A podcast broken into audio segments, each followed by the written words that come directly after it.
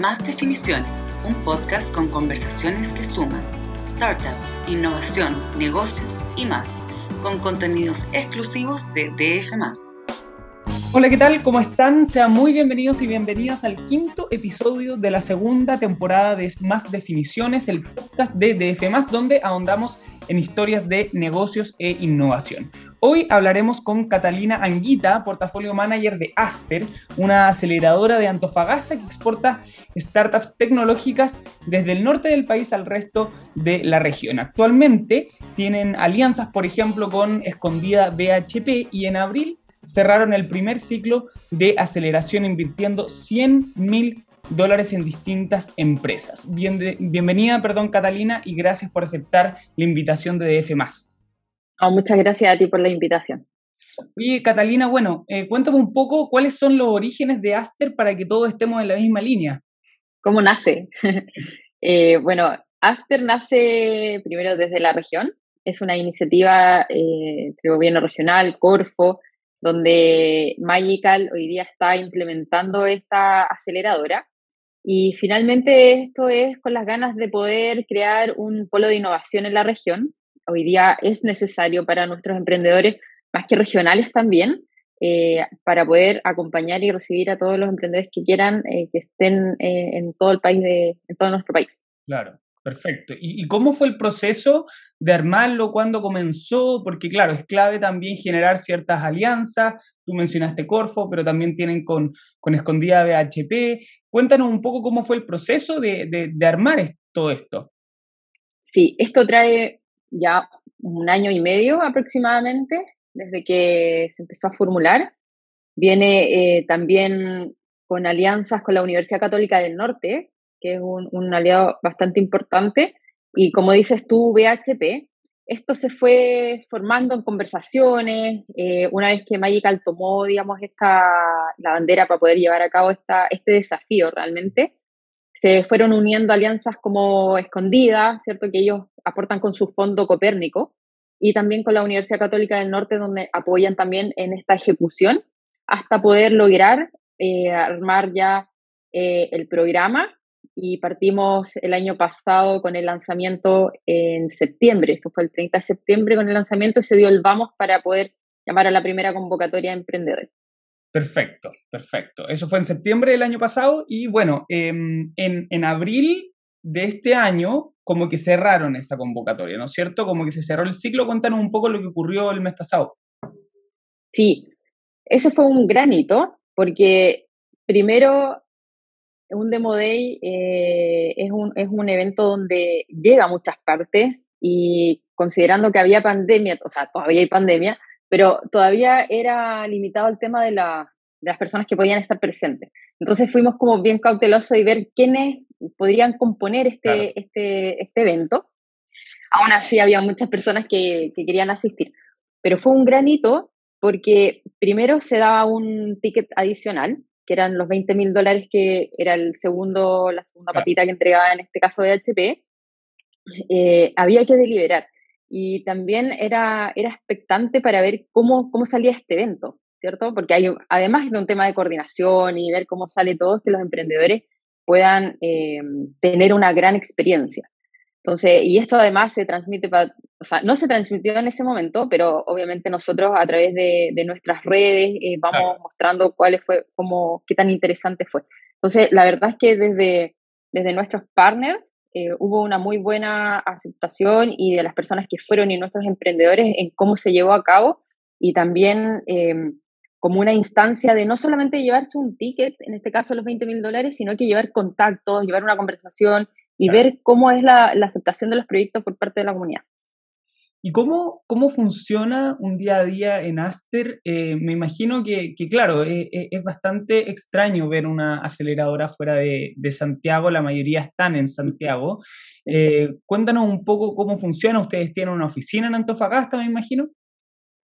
Mira, actualmente no tenemos una oficina, ya, hoy día estamos viendo esa posibilidad estamos viendo la posibilidad con Corfo o, o, la Universidad Católica del Norte de espacios que podamos utilizar.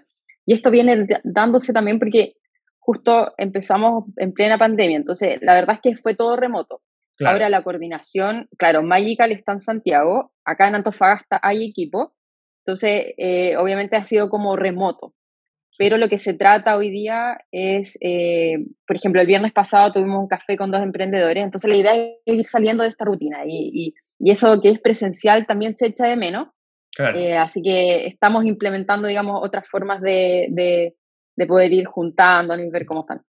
Claro, y bueno, eh, agarrándonos también de ese punto, eh, ¿crees que es más difícil eh, dedicarse al rubro, por ejemplo, de startups, innovación desde la segunda región versus Santiago, por ejemplo? ¿Hay más trabas, etcétera? Sí, definitivamente hay todavía. Esto también se da hace mucho tiempo. Inclusive cuando yo estaba emprendiendo, en 2017, ya hace, hace un buen rato, eh, hasta el día de hoy sigue siendo, sigue siendo traba el tema de la descentralización. A pesar de que hoy día Curfo eh, ha podido descentralizar algunos fondos y eso también permite a los emprendedores tener un poquito más de, accesibilidad al financiamiento. Pero sí, em, lo que Aster viene a, cubrir es eh, esta brecha, ¿cierto? Donde los emprendedores empiezan a buscar a Santiago y, y, no acá. Entonces la idea es poder retenerlos y que este talento que está en la región brindarles las herramientas para que puedan crecer y puedan eh, levantar capital también. Pero sí, sigue existiendo todavía esa, esa, esa brecha. Ok. Oye, y bueno, cuéntanos un poco de, bueno, de esta primera convocatoria de las nueve startups que, que eligieron. Em, ¿Tienen algún rubro en particular que comparten entre las nueve, etcétera? Sí, mira, son nueve. Eh, en su mayoría es minería. Son de estas nueve, cuatro son minería. Hay una que es eh, del rubro de la agricultura, de Agrotech, una fintech que es CryptoLedger, eh, muy interesante también.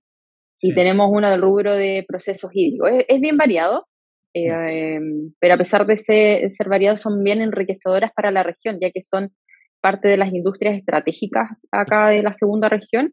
Por lo tanto, han tenido un buen espacio industria para poder desenvolverse.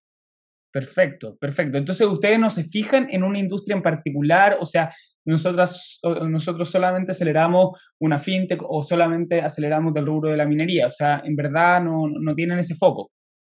Hay, o sea, mira, son dos, dos puntos. Un, los emprendedores que son de la región de Antofagasta eh, pueden apuntar a cualquier industria de acá de la región, ¿ya? Eh, eso, eso no, no, es requisito para ellos, pero los emprendedores que vienen de otras regiones tienen que apuntar, digamos, a las industrias estratégicas. Y esas son minería, procesos hídricos, astronomía, turismo, energías renovables y logística. Perfecto. Esas son las industrias que ellos apuntan.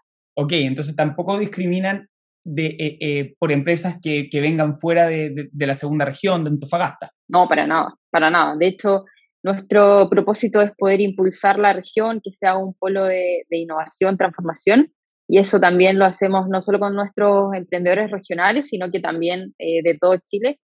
Eh, y esa es la idea, poder acogerlos desde cualquier rincón del país. Perfecto. Y ahora, bueno, están preparando la segunda convocatoria, es como el segundo batch, en cierto sentido. Claro, ya el viernes 6 de mayo eh, terminamos con, con, el scouting, eso fue el término de, la, de las postulaciones. Por lo tanto, ahora estamos en ese proceso de selección y, estamos eh, pronto, yo creo que más o menos dos semanas ya vamos a tener a los seleccionados para formar el, segundo batch, que nosotros le decimos la, expedición. Son nuestros astronautas, así los tenemos catalogados. Así que también tratamos de darle un sello de, comunidad Perfecto. ¿Y van a ser, van a ser nueve también? No, en esta oportunidad esperamos que sean más. No hay un número definido aún, pero esperamos que puedan ser entre 12 o 16 emprendedores que, que esta vez formen parte. Ah, o sea, es harto. Y me imagino también entonces que hartos postularon. Sí, tuvimos el doble de postulaciones en esta ocasión. Y algo muy interesante que, fue que postularon startups que son extranjeras. Por lo ah. tanto, eso también nos indica un buen, un, o sea, es un buen indicador para, para saber que Aster realmente está eh, cumpliendo en esta labor y, quizás no solo a los, de, a los del país, sino que pueden ser startups que son extranjeras. Perfecto. Oye, eh, bueno, entonces ya cerró la convocatoria. Sí, cerró el viernes 6 y, mm, y, ahora ya estamos en este proceso de selección con esta, son, fueron 75 postulaciones. 75. Y bueno, y para las personas quizás que están interesadas para la tercera generación de, de astronautas, ¿cuáles son las condiciones? O sea, eh, tú ya tienes que tener un MVP quizás más eh, ya listo, como claro. ¿en qué momento de la startup es, recomendable que, que, postulen? Mira, una de las cosas importantes, bueno, aparte de, si, si, no son de la región de Antofagasta, que apunten a estas industrias estratégicas, que, que son minería, energía renovable, procesos hídricos, turismo logística y astronomía. Esas son las industrias estratégicas. Em, y los emprendedores que son de la región pueden apuntar a la multiindustria. Lo importante también es que sea un emprendimiento de base tecnológica, ¿ya? Y un equipo con dedicación a, las startups y con una experiencia, digamos, en la industria. Y lo otro importante es eh, que en la validación comercial, que sí la, la, pedimos, es que tengan un MVP en el mercado, que ya esté en, funcionando, se esté probando, o que hoy día esté generando ventas y tenga clientes, eh, al menos uno que esté, que esté en el mercado. Lo que a nosotros nos importa es que en el proceso de aceleración podamos aportar a la startup. Nos ha, toma, nos ha tocado eh, emprendedores que todavía están un poquito de la etapa más temprano, pero no podríamos aportar, digamos, en esa etapa. Pero sí con nuestras alianzas acá en la región, em, que hoy día está Calpa, es un, es un muy buen aliado porque ellos están viendo la etapa de desarrollo, están viendo esa parte inicial. Entonces, el emprendedor, si no está, si no está, si no queda náster en esta oportunidad, hay otro batch, claro, está el tercer batch en esta, en este caso, y que si en, seis meses logran, digamos, eh, subir en esta, en estos puntos que te dije, nosotros los buscamos y, y, los llamamos para que vuelvan a postular. O sea, el emprendedor que postula eh, nosotros seguimos ahí viéndolos para ver cómo, cómo avanza. Ah, ya, perfecto. Y, bueno, tienen que tener tracción eh, o ventas o algo también para que, para que lo tengan en consideración. Y, Catalina, bueno, ¿cómo, ¿cómo evalúas la cantidad de aceleradoras que, que se han armado en el último tiempo? La gran mayoría, como habíamos hablado, está en Santiago, pero, pero es todavía sigue siendo un fenómeno nuevo de los, de los últimos, ¿qué? Cinco años. Cuéntanos un poco de, esta tendencia, ¿cómo lo interpretas? Mira, acá, eh, si bien es cierto, la mayoría de, los, de las aceleradoras están en Santiago, hoy día es muy importante la descentralización. Muchos emprendimientos viajan a Santiago o, o quizás no porque no tienen los recursos y si no hay financiamiento no hay mucho. Entonces, eh, Aster viene viene a cumplir con eso. Eh, la idea es poder retener esos emprendedores y, viene a tener un rol súper importante en eso. O sea, es la primera aceleradora en el norte de, empresas digitales y, es algo que antes no había. O, y si, o si hay, que en este caso hay, está, por ejemplo, Fundación Minorte, es una, no es una aceleradora, pero es una incubadora. Está USCAI, también es una incubadora para los estudiantes, pero no, no había una aceleradora que viniera a, a cubrir esa pata. Entonces, por supuesto que es un rol importante, sobre todo en el norte, para que los emprendedores puedan eh, estar en casa, ¿cierto? Trabajando y, no mm. quizás eh, tener que viajar. Perfecto, perfecto. Bueno, eh, Catalina, ahora vamos a empezar con una, con una ronda de, preguntas rápidas. son ocho, si no me equivoco, y la idea es responderlas lo más, lo más rápido posible. Ultra rápido. ya, no hay problema. Tampoco tanto para que nuestros auditores no se mareen. Así es. Catalina, bueno, eh, ¿cómo definirías el Chile actual? Lo defino como un país que está en transformación y con cambios constantes hoy día. Hmm. ¿Qué es lo más difícil de tu rubro? Difícil es el levantamiento, lograr financiamiento, eh, la atracción que, que, el negocio venda y que tenga hartos clientes. Así que hmm. si, si no se vende, no podemos tener financiamiento por los fondos de, inversión y si no vendemos, no tenemos financiamiento. Entonces es como, como ese es la, hmm. el, el, el círculo. Perfecto. ¿Qué oportunidades vislumbras en tu industria? Mira, se han formado mucha sinergia acá. Eh, yo hablo más que nada en la región y yo creo que a nivel nacional también se ha formado sinergia entre entidades públicas y privadas. Creo que eso da confianza a los emprendedores y motivación para que puedan, para que puedan sacar adelante sus startups. Entonces, esa sinergia creo que ha sido muy importante y es la oportunidad para poder crecer en la industria. Algo que hayas aprendido este último tiempo. Una de las cosas que más he aprendido es que el emprendedor valora mucho el acompañamiento y, eso es algo que de la aceleradora se ha dado bien natural y, eso viene también de un, un trabajo de equipo que, que, va en esa misma línea. Por lo tanto, creo que eso es lo más importante y lo he aprendido y no dejar de lado y es lo que más valoro. ¿Cómo te ves profesionalmente en cinco años más? Quizás suene muy soñador, pero eh, me veo en Aster porque creo que un año o dos años no basta para que podamos formar este polo de innovación y transformar a los emprendedores. Así que me veo en, me veo en Aster eh, hasta lograr que los emprendedores sigan comiéndose el mundo y tener un portafolio consolidado para para la región. Quizás un, un unicornio de Antofagastino, quién sabe. Por supuesto, eso va a ser lo primero. ¿Qué serie estás viendo? Empecé a ver ayer eh, de Dropout, que es la historia de Elizabeth Holmes y Teranos, así que eso está muy interesante. Sí, dicen que, dicen que es bastante buena. ¿Qué es lo primero que haces en la mañana? Bueno, aparte de, de levantarme, ¿sabes que me tomo un vaso de agua? y después preparo mi escritorio para poder trabajar y ahí recién bajo a tomar desayuno. Así que yo creo que el vaso de agua es lo que más me despierta. Interesante. ¿Y algún lugar donde te gustaría ir de vacaciones? Eh, tengo planificado, o sea, no, no he pedido las vacaciones, pero espero en enero escaparme unos días a Estados Unidos. Me gusta mucho ir para allá por el tema de inglés también. y eh, me gustaría estar por ahí por California.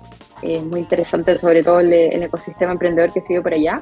Y después irme un rato por ahí, puede ser Nueva York, que tengo familia y me gustaría ir con unas amigas. Sobre todo, de hecho, una amiga de La Pega. Así que eh, por ahí están las ganas de viajar.